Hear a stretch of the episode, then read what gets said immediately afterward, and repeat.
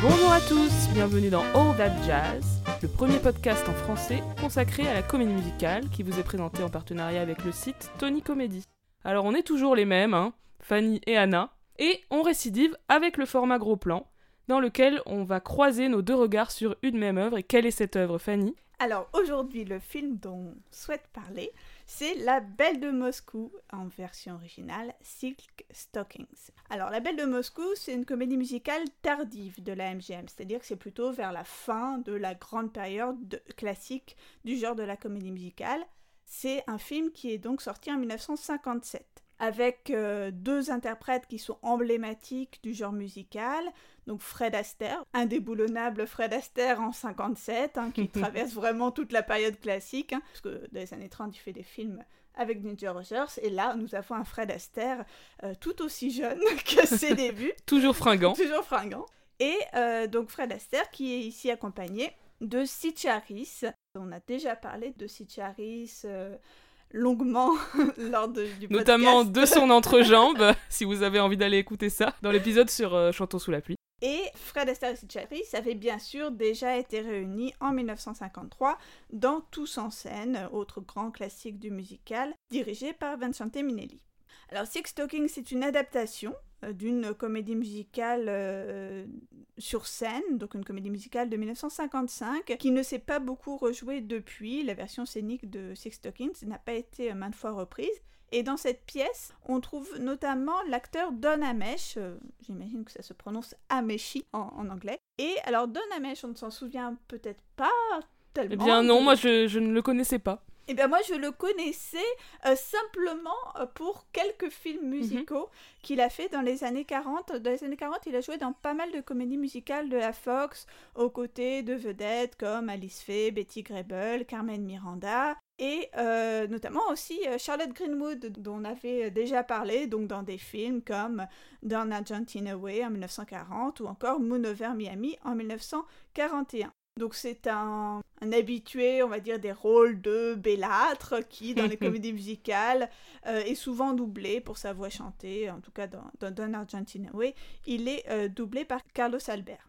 Et donc, euh, Donna Mesh, sur scène, partage l'affiche avec Hildegard Kneff, une actrice allemande de théâtre qui n'était pas non plus une grande chanteuse.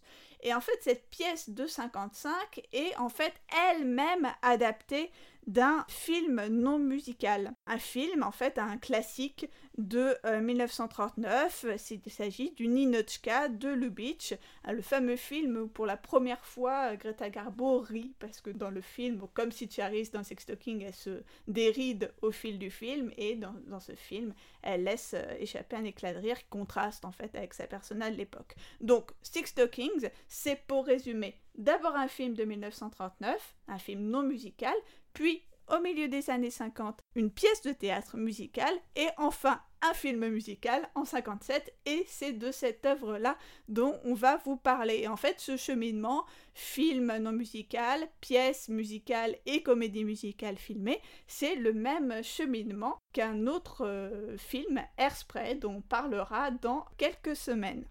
Les chansons de cette comédie musicale sont écrites par euh, Cole Porter, donc dans la version scénique comme dans la version filmique, bien évidemment. Il a même écrit pour le film deux nouvelles chansons par rapport à la version sur scène. Et alors, qui est Cole Porter? C'est l'un des. Cole Porter? Je vais te le dire, Fanny. C'est l'un des grands songwriters de la, de la comédie musicale euh, américaine à la fois sur scène et au cinéma, et notamment il a composé Anything Goes ou Kiss Me Kate, qui sont deux œuvres euh, très très connues. Et Silk Hawkins, c'est une de ses dernières œuvres, il est mort euh, peu de temps après. Alors le film, donc La Belle de Moscou, il a été réalisé par Ruben Mamoulian. Ruben Mamoulian, c'est un cinéaste euh, qui est né euh, à la fin du 19e siècle et qui est en fait arménien d'origine et qui est né en... En fait, il est né dans l'Empire russe et un endroit qui se situe euh, de nos jours en Géorgie. Et donc, il a connu en fait l'URSS, c'est important parce que cette pièce, cette pièce et ce film mentionnent l'URSS, ont un personnage soviétique, etc. On va vous expliquer le pitch dans peu de temps. Et il est arrivé à Hollywood en 1923. Il a travaillé euh, tout autant au cinéma que sur scène. Il a mis en scène des comédies musicales. Et notamment, il a été le premier metteur en scène d'œuvres euh, assez connues comme Porgy and Bess en 35, Oklahoma en 43 ou encore Carousel en 45. Et il a tourné plusieurs films qui sont devenus des classiques, et notamment un film avec Greta Garbo, qui s'appelle La Reine Christine en 1933, c'est le dernier film que Greta Garbo a tourné avec John euh, Gilbert, qui avait été son fiancé et son partenaire à l'écran pendant euh, la période du muet. Et ce film a eu un énorme succès. Euh, Mamoulian a été également le réalisateur du film Love Me Tonight de 1932, qui est une comédie musicale avec Maurice Chevalier et Janet MacDonald. Et en fait, ce genre de film, parce que Love Me Tonight est presque un, genre en soi, c'est un euh, film au style opératique et en costume, donc vraiment une inspiration plutôt d'origine européenne. Et c'est tout un sous-genre en fait de la comédie musicale qui était très populaire dans le courant des années 30, à la même époque où euh, en fait la Warner avait ses films avec Busby Berkeley, ses grands numéros kaléidoscopiques de Busby Berkeley. À la même époque où la RKO avait elle, Fred Astaire et Ginger Rogers, eh bien ceux qui faisaient le succès de la MGM, c'était ces opérettes qui mettaient en vedette Janet MacDonald avec au choix Maurice Chevalier ou euh, Nelson Eddy.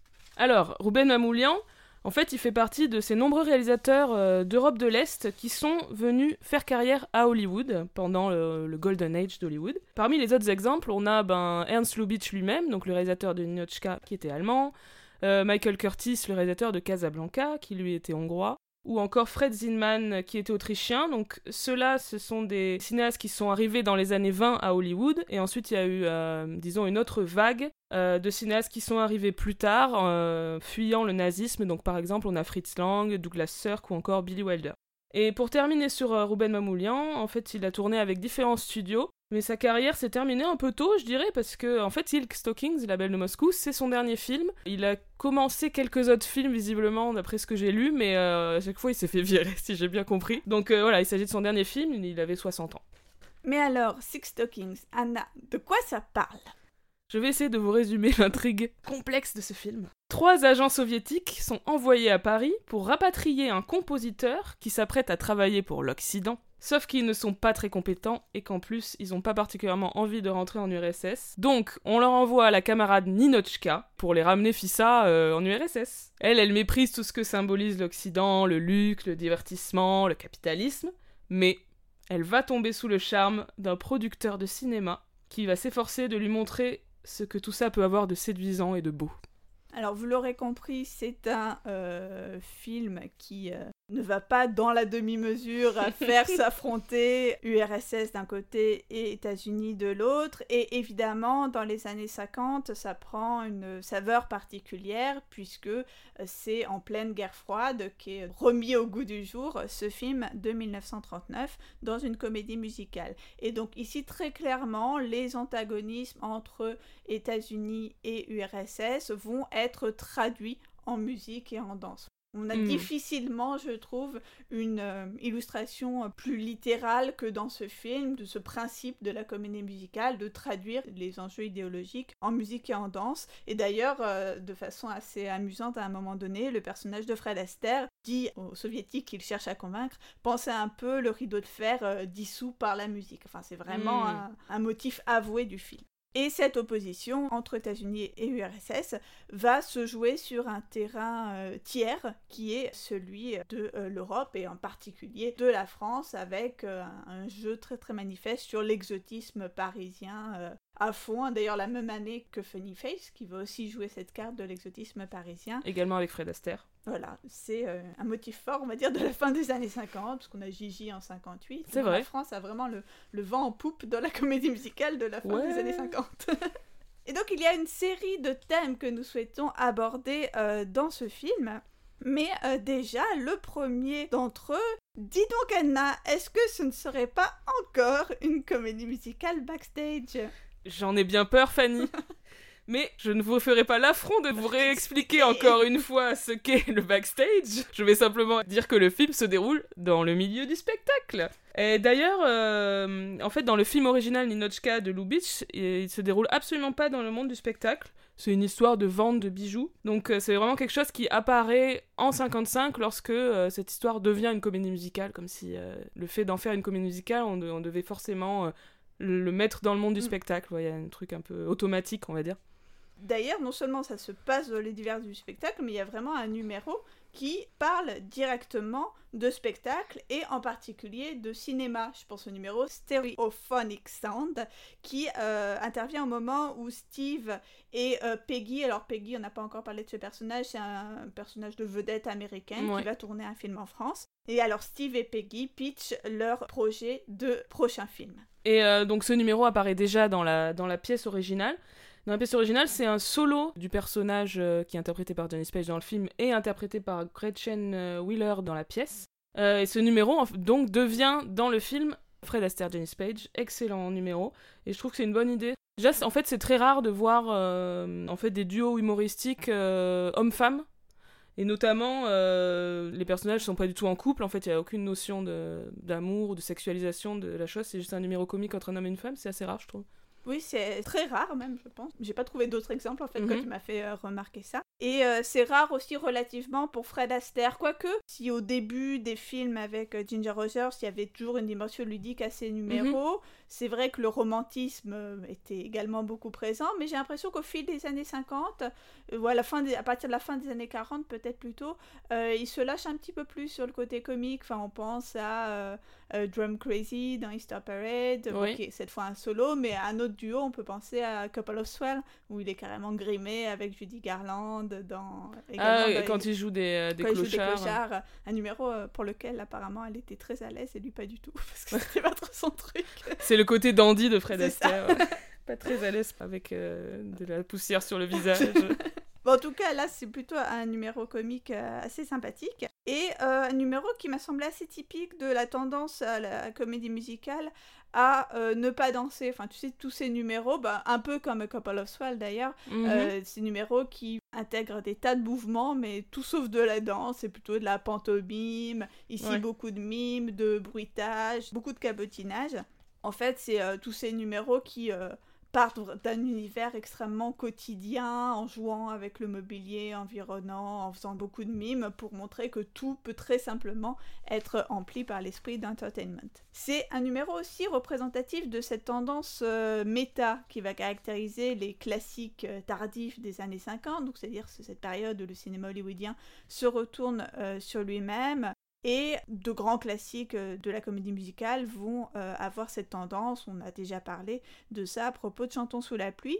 Alors ici, c'est vraiment d'actualité puisque on va se moquer, dans cette comédie musicale du milieu des années 50, d'une tendance qui caractérise précisément le cinéma américain des années 50, à savoir cette surenchère dans le spectaculaire. Surenchère dans les innovations techniques avec l'écran large, le son stéréophonique et euh, tendance qui va euh, s'expliquer notamment par la volonté de contrer la concurrence de la télévision. Et ici, c'est particulièrement savoureux parce qu'évidemment, la comédie musicale a été un des genres principaux à se saisir de ces innovations, euh, tout Mhm. simplement à cause de sa tendance naturelle au spectacle. Tu avais noté des changements dans les paroles du film par rapport à la version scénique. Exactement. Comme vous l'avez peut-être remarqué, j'adore les questions d'adaptation. Donc j'ai bien écouté les deux versions. Euh, donc j'ai noté alors deux aspects. Le premier, c'est que la version du film a censuré les aspects les plus sulfureux entre gros guillemets euh, du texte qui est chanté dans la pièce. Euh, notamment, à un moment, il fait allusion à un bosom, donc euh, les seins d'une femme, et lui, Fred Astaire, il chante mouth, donc euh, la bouche. Il y a aussi les allusions qui ont été enlevées, sont les allusions aux fesses de Marilyn Monroe, puis au fait de voir Ava Gardner nue.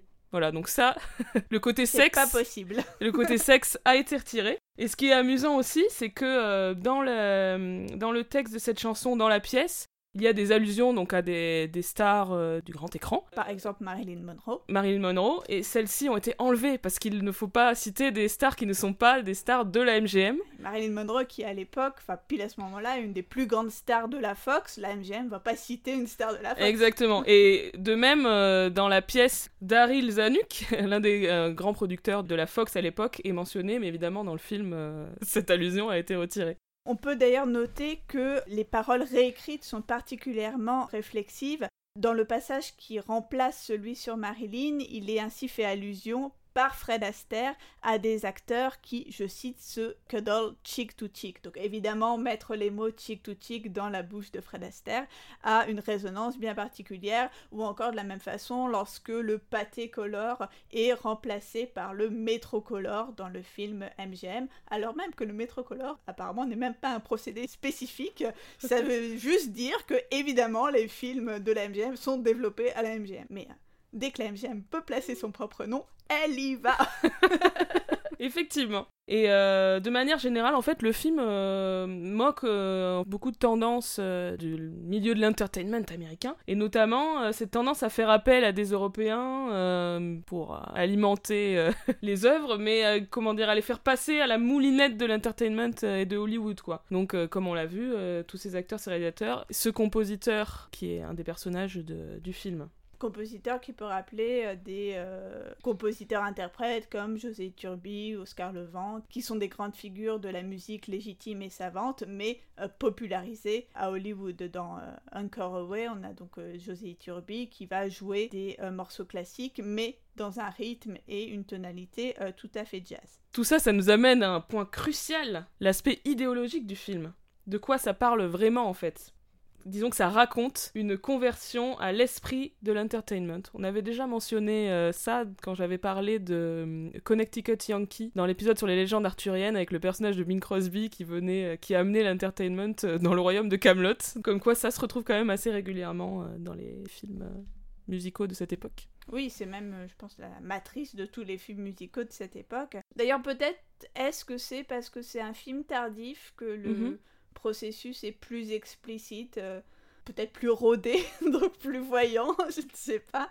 Non seulement le film est, je pense, très représentatif de ce processus, mais il y a vraiment un numéro qui me semble euh, bien expliciter ça et j'aimerais en parler en, quelques phrases. Fais donc. de façon plus approfondie. Euh, c'est le numéro All of You. Donc c'est le premier duo dansé des personnages donc de Sitcharis et Fred Astaire et ça intervient euh, au moment où finalement Ninochka va se laisser séduire par Steve. Et c'est vraiment amené tout en douceur dans la danse. Donc euh, Fred Astaire commence par faire une apologie même du fait de chanter et de danser. Il lui dit mais tu n'aimes pas euh, profiter. Ça, il lui reproche tout simplement de ne pas savoir profiter de la vie. Mhm. et euh, il lui dit tu as pas parfois envie de te laisser aller et de danser. Et elle, répond danser est une perte de temps. Donc évidemment dire ça à Fred Astaire c'est juste une très mauvaise idée. Et donc lui, il va faire la démonstration que danser, c'est un plaisir irrésistible. C'est dans la danse qu'on va avoir cette conversion progressive parce qu'il va l'entraîner à danser, mais au début, c'est vraiment une danse qui va être faite de rupture du rythme et de reprise. Il l'apprend, elle se dérobe. Ça aussi, d'ailleurs, c'est un move un peu typique de Fred Astaire, mais mm. elle va avoir du mal à euh, rentrer dans la danse. Et le moment où euh, elle va vraiment commencer à s'abandonner, c'est un moment où il la tire vers elle et que son pied va se lever presque par mégarde, comme si finalement son corps réagissait avant son esprit à cette pression, cette attraction irrépressible de l'entertainment il s'ensuit une série de mouvements où voilà, il la lance, la retient, et finalement elle s'abandonne, donc euh, moment classique où la musique s'amplifie avec l'abandon de la jeune femme, et bon, finalement la, la danse débute. Mais c'est vraiment cette entrée progressive et presque saccadée et presque même retardée dans la danse est symbolique, il me semble, de cette difficulté de Ninochka à se laisser aller. Et euh, là encore, euh, move classique de Fred Astaire, quand elle succombera enfin, c'est le moment où elle fait un cambré qu'il retient, et donc pour symboliser euh, l'abandon du personnage féminin au charme irrépressible du personnage masculin. Donc vraiment, c'est dans la danse qu'il a progressivement vaincu cette résistance. Et la conversion à l'entertainment s'accompagne aussi d'un changement de féminité pour le personnage de Ninochka, qui passe de très dur, euh, strict et masculine, entre guillemets, à un personnage plus gracieux, plus élégant et plus féminin, entre guillemets aussi. On a presque un makeover classique où, euh, en changeant de robe, elle devient brusquement sublime, comme si on n'avait pas vu que, dès... que était sublime dès le départ. C'est vrai, ça fait un peu penser au makeover euh, classique du cinéma américain. Ça en dit long aussi sur la conception de la féminité à Hollywood, parce que clairement, elle passe juste de, si on peut dire entre guillemets aussi, euh, travailleuse à futile. C'est. Euh, c'est vrai. c'est ce qui évaut de masculine à féminine. on peut pas s'intéresser à la politique. Et Ça pose des questions. Dans le musical scénique, donc, euh, on avait une actrice allemande, donc Hildegard Knef, qui avait une voix très grave, en fait, euh, proche de celle de Garbo dans le film euh, original, enfin dans tous ses films, mais dans le film Nyochka, et un chant pas très élégant. Je pense qu'on lui a demandé d'avoir quelque chose de masculin. En plus, elle n'était pas particulièrement chanteuse et je pense qu'il recherche pas de la joliesse en fait. Euh, et je trouve que cette dimension est quand même moins présente avec le personnage du Charis, qui est quand même, euh, on a beau, euh, comme tu disais, la fubler d'une robe vert kaki immonde, elle est quand même l'incarnation de la féminité. elle, elle peut pas, il y a un moment où elle peut pas faire semblant d'être autre chose que ce qu'elle est. Donc elle a cette grâce. Donc comment dire que la, la transition est peut-être un peu plus facile pour Charis que pour d'autres. Sur la question du doublage, ce qui est marrant, c'est que Charis aussi, elle est doublée dans le film, alors qu'effectivement, il y a aucune chanson qui euh, requiert euh, une quelconque euh, voix parce que les ce qu'elle chante est à peine chanté enfin il y a le contrepoint capitalistique. il y a bah, la fameuse chanson dont on parlera de quelques instants, mais il y a quasiment pas de chanson et pourtant elle est doublée. Et là pour le coup c'est un doublage que je trouve extrêmement gênant parce que comme ce qu'il chante est très proche de, du chant parlé, c'est juste hyper bizarre qu'elle ait une autre voix, je trouve. Elle a une autre voix, du coup, c'est très étonnant. Mais est-ce que si Charlie chantait faux? Parce que même les trucs simples, on l'a fait doubler, donc. Euh, c'est louche. Bah, j'ai du mal à, m'imaginer qu'elle puisse chanter de façon tellement effroyable qu'il faille la doubler. Je suis d'accord, c'est très étonnant. Hein. Mais il y a des choix. Enfin, Angela Lansbury euh, qui est doublée dans The Harvey Girl et Angela Lansbury qui c'est quand même une qui sait quand même chanter. Voilà. Mais il y a des choix il y a des choix qui sont faits ça serait à creuser dans un prochain épisode la question de la voix doublée. Mhm. effectivement. Peut-être euh, c'est plus souvent les femmes qui ont à subir euh, ces doublages euh, bizarres. je ne sais pas. Oui, parce que je pense à un mec comme. Là, on est du hors sujet total. c'est pas grave. On verra si on laisse. Si combien on, en laisse. Non, mais je pense à un mec comme John Carson dans les comédies musicales de la Warner, les comédie musicale avec Doris Day. Il est doublé. Non, il est pas doublé, pardon. Alors qu'il chante pas bien. Il chante euh, comme un mec qui parle, qui chante quoi. Enfin, je sais pas si tu vois ce que je veux dire. c'est intéressant. Donc reprenons le cours de la discussion. Il y a un moment euh, vraiment très explicite où euh, le personnage de, de Sitcharis passe de ses habits stricts euh, soviétiques à une, robe sublimissime dans le numéro titre Silk Stockings. Donc elle danse tout en se déshabillant puis en se rhabillant, en revêtant sa nouvelle robe. C'est un numéro qui est absolument sublime. La chorégraphie, la mise en scène extrêmement fluide qui épouse les mouvements de Sitcharis, c'est vraiment bon, c'est j'adore. J'ai une question. Est-ce que tu sais si c'est un numéro qui était dans la version scénique? Eh bien non. Euh, en fait, il y avait cette mélodie-là existait dans la version scénique, qui est très belle d'ailleurs. Euh, mais dans la version scénique, c'était euh, un solo chanté par le personnage masculin en fait, qui faisait l'éloge des bas de soie. voilà. Mais c'était vraiment mille fois moins bien que ce qu'ils en ont fait dans le film. Parce que je me faisais la réflexion que ce genre de numéro, c'est vraiment aussi des numéros typiques qui vont montrer ô combien dans la comédie musicale le mouvement du quotidien est proche du mouvement dansé. Et c'est quelque chose qui est vachement appuyé au, au cinéma plus que sur scène. C'est plus cinématographique. Puis là, euh, là, il y a vraiment un jeu de la caméra qui passe d'une pièce à l'autre, etc., qui marche, euh, qui est pour le cinéma, quoi. C'est une scène de cinéma.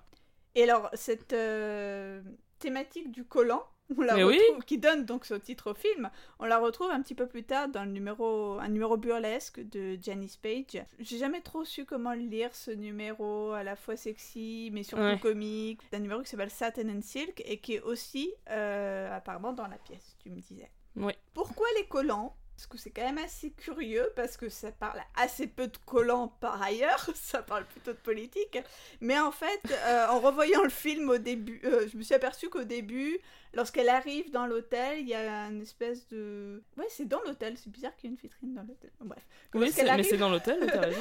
lorsqu'elle arrive dans l'hôtel, il y a une vitrine avec des collants. Et euh, Ninochka dit, c'est la première chose qu'elle dit en arrivant, Comment une civilisation peut survivre quand les femmes sont autorisées à porter des choses comme ça Donc vraiment le collant est lu ici comme euh, l'emblème de la décadence euh, frivole du capitalisme. De l'Occident. Et alors, ce qui est drôle, c'est que, évidemment, le film va récupérer tout ça et euh, ça va se terminer, en tout cas dans la stratégie d'exploitation de la MGM, euh, avec des partenariats avec des boutiques de lingerie, où on va avoir des énormes pubs pour le film dans les magasins de collants, puisque, évidemment... Il y avait déjà des marketeurs avec des idées brillantes à cette époque-là. Et ça, j'ai vu des, des, enfin, des photos, en fait, des vitrines, euh, surtout à, Londres, euh, qui, étaient aux couleurs de Six Stockings. donc, pour revenir sur la question du genre, il faut quand même noter donc, le sexisme absolument crispant de la chanson Without Love, qui était également dans la pièce, que Sitcharis chante agenouillée devant Fred Astaire, où elle lui explique que... je vais essayer de traduire ce texte sans m'énerver. une femme pour un homme, c'est juste une femme mais un homme pour une femme, c'est sa vie. Voilà le, super moral de, cette chanson. Donc, euh, mais c'est une dimension qui était absolument pas présente dans, alors dans la comédie musicale sur scène, oui, puisqu'il y avait déjà cette chanson, mais pas du tout dans Ninochka, euh, le film originel. Donc, euh, pourquoi être allé ramener ça? Vraiment, c'était pas utile. Et qui est d'autant plus saugrenu quand on regarde aussi la persona des deux acteurs, enfin, oui. déjà le fait que ce soit deux stars, donc il y a forcément pas cette inégalité. Mm, je pense que c'est dur à, on peine à y croire, et aussi parce que Sitcharis a toujours plutôt euh, une image de femme fatale, femme forte. Femme forte, pense euh, que ce soit dans le ballet de Chantons sous la pluie ou de Tous en scène elle est ou moyen dans, euh, l'optique. ou dans It's Always Fair Weather avec les boxeurs et tout. Enfin, Bien vraiment. sûr, ouais. Il y a, il a, je sais pas qui a bugué, mais quelqu'un a bugué. et, et, aucune preview ne nous a fait euh, la, réflexion de on faudrait enlever ce. Hélas, eh si je peux me permettre. Spectateur de l'époque, vous auriez dû être plus vigilant. il y a des numéros qu'on regrette, mais il y a des numéros qu'on aurait bien supprimés. C'est exactement ça. Et alors, un, un, numéro au contraire beaucoup plus plaisant et mhm. beaucoup plus égalitaire d'ailleurs, c'est euh, le numéro Fated to be Mated. Donc, c'est une des deux chansons écrites expressément par Cole Porter pour le film. Et euh, c'est vraiment un numéro qui prend le contre-pied de ce qu'on ce vient de dire précédemment, hein, euh, l'inégalité genrée au possible. Ici, au contraire, c'est un numéro de camaraderie qui va avant tout démontrer la complémentarité des deux membres du couple. Donc c'est une fois qu'ils sont ensemble, hein, c'est même pas euh, on est potes, du coup ça peut mm. être un peu plus, c'est on est fait pour être euh, ensemble et euh, ça va s'expliquer dans un numéro qui est tout sauf romantique au sens classique du terme, puisque c'est très entraînant avec beaucoup d'acrobatie, très ludique, et en fait c'est un numéro qui se déroule sur trois plateaux de cinéma, donc un numéro qui avance beaucoup euh, mhm. littéralement euh, dans l'espace. Encore un numéro très cinématographique du coup, parce qu'il y a des changements de décor. Hein. Et notamment de nombreux, de nombreux scoops pour permettre à Sitcharis d'être alternativement parfois en jupe, parfois en pantalon. Vous regarderez avec attention, chers auditeurs, une fois de plus, scruter l'autre jambe de Sitcharis, mais vous verrez que parfois... Euh, en fonction des mouvements, elle est en robe et parfois en, en espèce de jupe culotte. Afin qu'on ne voit pas son... sa culotte à, un moment, on la voit.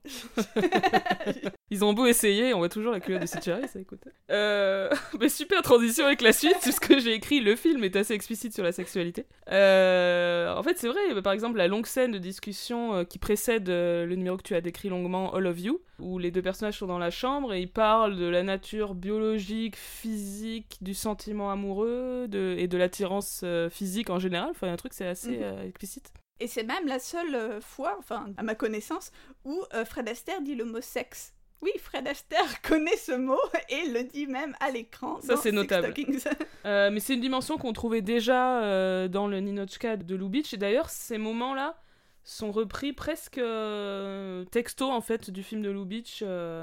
c'est sûrement aussi le cas dans la pièce, mais vu que je n'ai pas accès au texte de la pièce, je ne sais pas. Mais voilà, ces discussions sur la chemical reaction, donc euh, c'est Charis qui explique que l'amour n'est qu'une réaction chimique et rien d'autre. Quand il s'assoit par terre, qu'il l'embrasse, qu'elle dit euh, That was restful, et qu'elle demande qu'il l'embrasse à nouveau, etc. Ça, c'est vraiment texto. Mhm. Euh. Et dans l'ensemble, les dialogues sont très proches du film originel, dans toutes les conversations, en fait, entre Ninochka et Steve.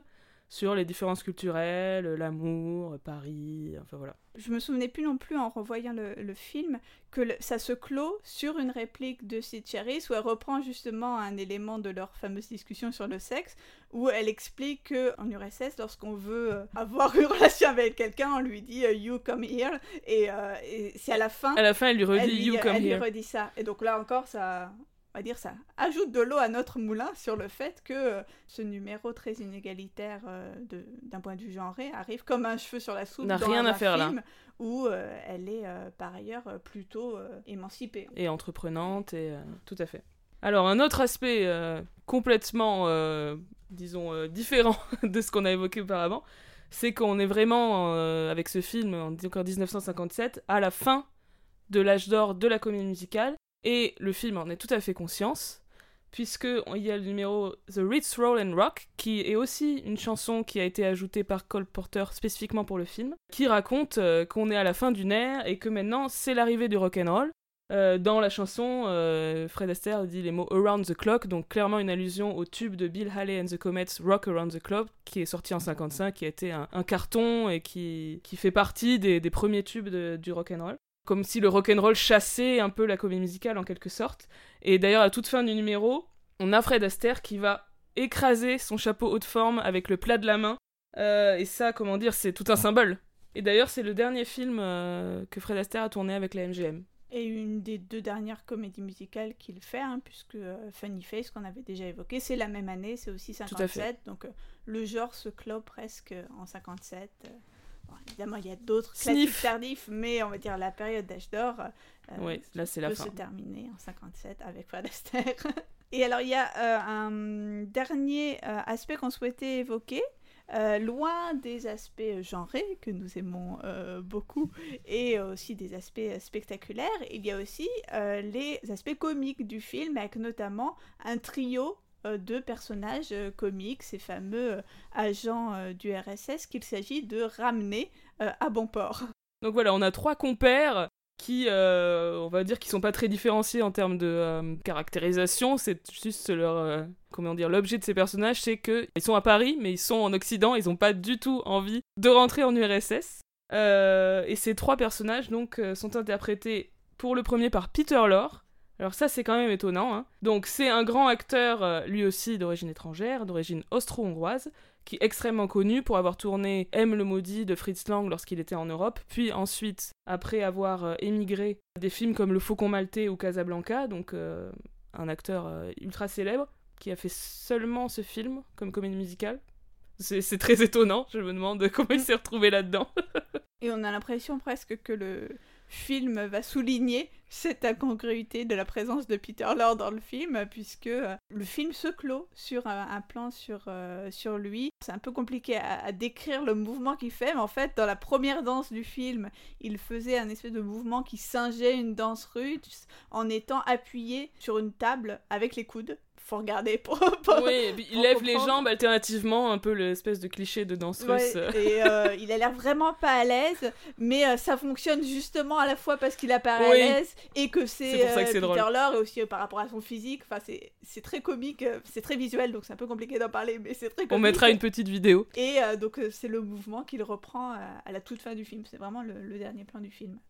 Et on a donc les autres interprètes, on a euh, Joseph Boulov, qui est un acteur d'origine euh, lituanienne, et on a Jules Munchin, qui est quand même un acteur qu'on aime bien, parce qu'on l'a vu dans beaucoup de comédies musicales de la MGM. C'est souvent le troisième compère euh, du duo Gene Kelly et Frank Sinatra, donc c'est le troisième marin de On the Town, et c'est le troisième joueur de baseball de Take Me Out to the Ball Game. il apparaît également dans Easter Parade, aux côtés de Judy Garland et de Fred Astaire. Et euh, voilà, c'est un second rôle récurrent, toujours euh, second rôle comique, qui est abonné au rôle de personnage euh, mal dégrossi, si je puis dire. C'était d'ailleurs un homme des cavernes. Il ressemblait à s'y méprendre à un homme des cavernes, selon Anne Miller, dans Anderton. Donc lui aussi est d'origine étrangère. Il est né et mort à New York, mais ses parents sont des immigrés russes. Et dans ses rôles, il y aura toujours quelque chose qui restera de cette persona étrangère. Il fait aussi euh, un personnage de juif dans, dans Take Me Out to the Ball Game. Enfin, c'est jamais euh, très explicitement dit, mais il y a toujours quelque chose qui, dans cet aspect de mal dégrossi, en fait, de Joel Manchin, qui est un peu lié à son origine étrangère, il me semble.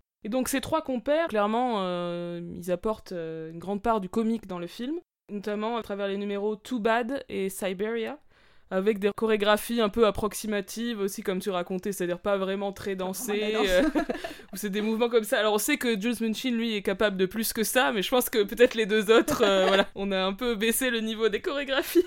et deux numéros qui, en, en l'occurrence, jouent sur l'antiphrase parce que c'est euh, bad, on peut pas rentrer en, Russie alors qu'ils ont alors visiblement aucune envie de rentrer. Et genre, euh, c'est chouette la Sibérie, quand en fait, ils savent qu'en Sibérie, ça va plutôt être le goulag. voilà, dans l'ensemble, beaucoup de numéros euh, comiques dans ce film, euh, entre ces personnages et le personnage de Janice Page. un film très drôle, tout simplement. Un film très drôle. Une comédie. et pour l'anecdote, pour rester sur les comédiens, on a le comédien Georges Tobias qui quand même a été présent à la fois dans Ninochka, il avait un petit rôle d'agent soviétique, et dans Silk Stockings, à la fois la pièce et le film. Il joue le rôle d'un commissaire également soviétique. À Hollywood, soviétique un jour, soviétique toujours. C'est magnifique comme conclusion, Fanny. C'est parfait. Mais bien, merci de nous avoir écoutés. Et on se retrouve très vite pour un nouveau numéro de All That Jazz. À bientôt.